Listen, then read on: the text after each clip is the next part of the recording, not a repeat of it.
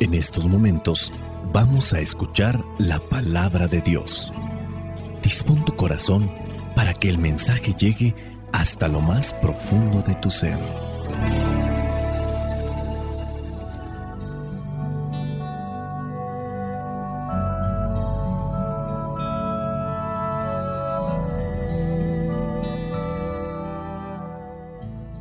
El Evangelio que la iglesia nos presenta para el día de hoy corresponde a Lucas capítulo 13, versículos del 31 al 35. Dice así.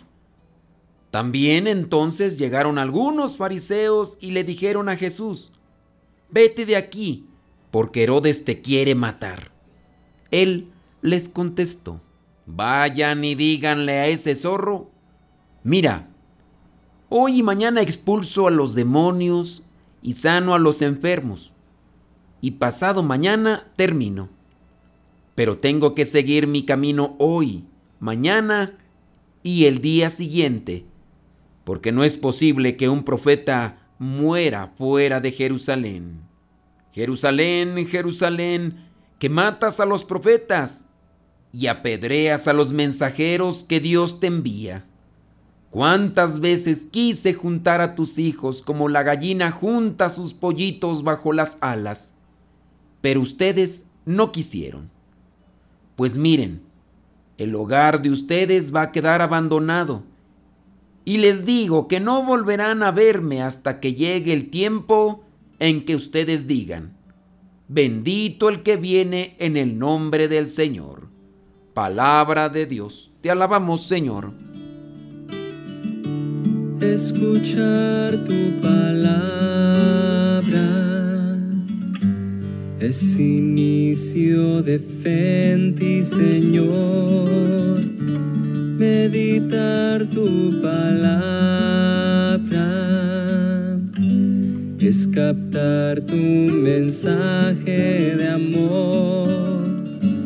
Proclamar tu palabra, Señor es estar embebido de ti, proclamar tu palabra, Señor, es ya dar testimonio de ti, mi Dios.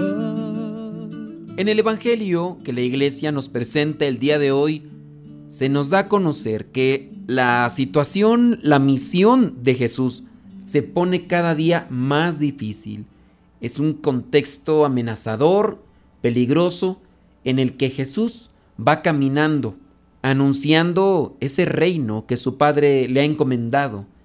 Herodes, el mismo que había matado a Juan Bautista, ahora quiere también matar a Jesús. Los encargados de avisarle a Jesús son estos fariseos. No podemos realmente saber si lo están haciendo de una buena manera o con una mala intención, pero le están avisando que se vaya porque Herodes quiere acabar con su vida, lo quiere matar. Hemos mencionado antes que había algunos fariseos que habían aceptado el mensaje de Jesús e incluso algunos de ellos se convirtieron, pero también había otros que eran realmente radicales y que estaban del lado de Herodes, aquellos intrigosos que tramaban o planeaban cómo acabar también con la vida de Jesús. Prácticamente eran hijos del padre de la mentira.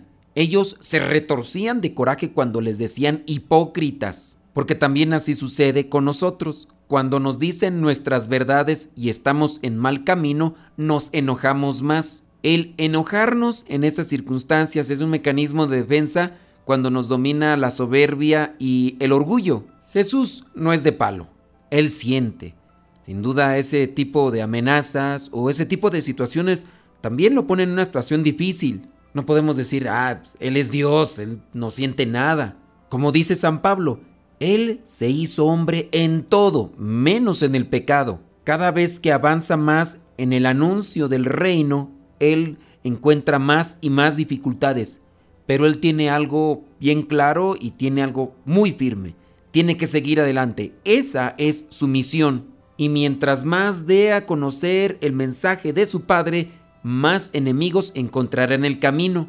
¿Te has encontrado enemigos o has encontrado problemas cuando te has dedicado a cumplir con la misión que Dios te ha dado, sigue adelante. Esa es la enseñanza de Jesús, ese es su testimonio y eso es lo que también nosotros debemos de cumplir. Cuando nos encontramos ante las dificultades y problemas que sobrevienen por buscar cumplir la misión de Dios, nos sentimos desorientados. A veces no sabemos qué camino tomar o, para dónde hacernos. El día pareciera ser que es de noche y a pesar de que no nos hemos detenido, pareciera ser que no avanzamos. Se nos cierran las puertas o así lo percibimos. Pero Jesús nos enseña que tenemos que seguir. Jesús le responde a Herodes si es verdad que él fue quien mandó a estos fariseos y dice, vayan y díganle a ese zorro, hoy y mañana hago esto y pasado mañana termino, pero tengo que seguir mi camino, hoy, mañana y el día siguiente. Tener ideas claras, objetivos claros. He trazado un proyecto, he trazado un plan de trabajo y nadie ni nada me va a detener.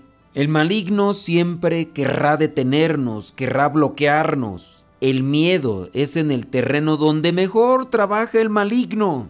Si tus proyectos, y tus trabajos, si tu misión la has puesto en manos de Dios, en Él debe estar tu esperanza y seguir avanzando. Con ese testimonio tú también estarás dando a conocer a los que te rodean, a los que te acompañan, quién es tu fortaleza. Por eso es tan importante definir todo lo que tenemos que hacer ante la presencia de Dios. Si esto es lo que tú quieres, Señor, dame valentía, dame fortaleza, dame esperanza y yo desde lo que es mi voluntad y mi libertad, mantendré mi constancia en seguir aquello que tú has puesto en mi corazón y en mi mente para seguirlo hasta el final.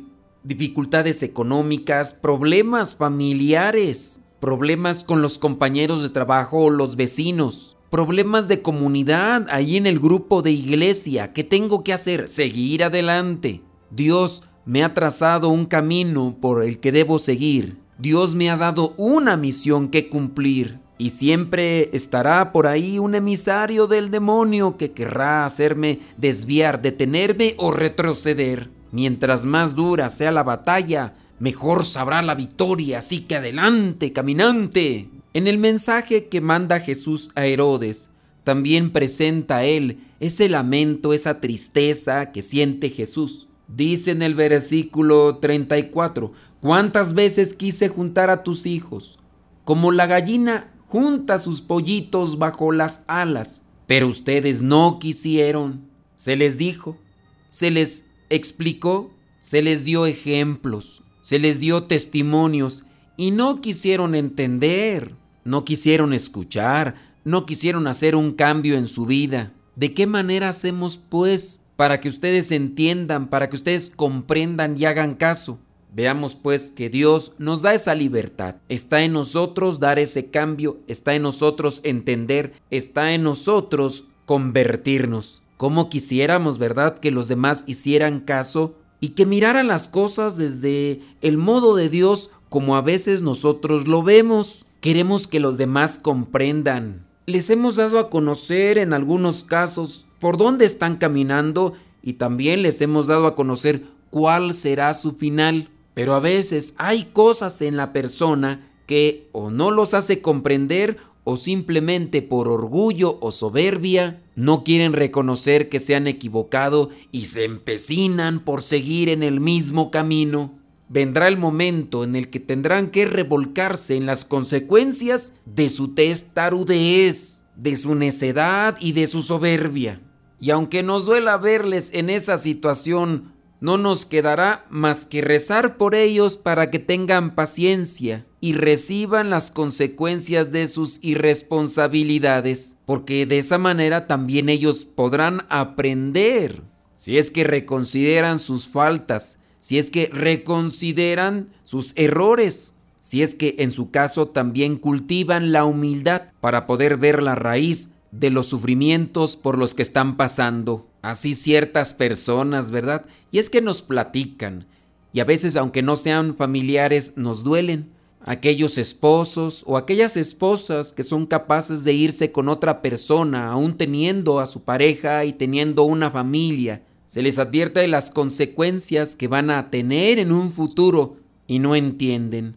Dice en el versículo 35 de este Evangelio, pues miren, el hogar de ustedes va a quedar abandonado.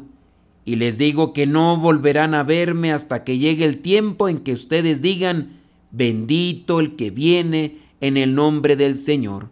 Aquí da claramente un reflejo de lo que sucede después de no haber hecho caso a la palabra del Señor, que se manifiesta de una y de muchas maneras. La consecuencia de nuestros pecados es un vacío existencial.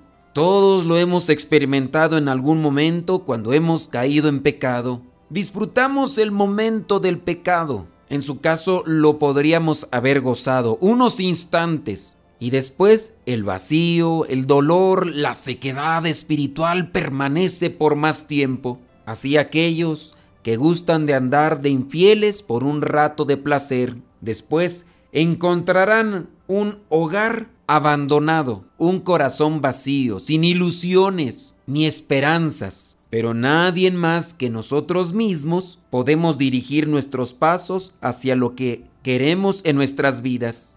Y si ya hemos recibido advertencia de lo que podemos cosechar con nuestros actos, no nos queda más que ser pacientes y abrazar las consecuencias de los mismos. Señor Jesús, hoy en tu palabra me dices, cuántas veces he querido acompañarte, consolarte, amarte y darte fuerza, y no has querido. Cuántas veces he querido acercarte y unirte a otros hermanos tuyos que te necesitan y a los que necesitas, y te has quedado solo, aislado. Hoy, Señor, sé que tú eres fuego y no me acerco a calentarme. Sé que tú eres pan y no me acerco a saciar mi hambre. Sé que tú eres paz y no me acerco a curarme de mis iniquidades. Sé que tú eres alegría y prefiero quedarme a solas con mi tristeza. Prefiero hacer otras cosas y acercarme a otras personas, aunque sé que solo tú puedes colmar el gran corazón que me diste. Señor, que sepa acercarme cada día a ti, sin prisa, con absoluta confianza, que sepa dejarme cuidar por ti para vivir, como lo dices en tu palabra, como un polluelo, seguro y feliz bajo las alas de la gallina, que sepa acercarme cada día a las personas que necesitan de mí y a las que necesito para seguir adelante Espíritu Santo, concédenos la sabiduría para poder distinguir la voz del Señor, para ser obedientes y acercarnos a su infinito amor. La bendición de Dios Todopoderoso, Padre, Hijo y Espíritu Santo, descienda sobre cada uno de ustedes y les acompañe siempre. Vayamos a vivir la palabra. Lámpara es tu palabra para mis pasos, luz en mi sendero. Lámpara es tu palabra para mis pasos, luz en mi sendero. Luz, tu palabra es la luz. Luz, tu palabra es la luz.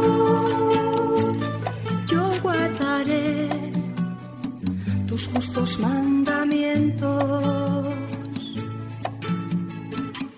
Señor, dame vida según tu promesa.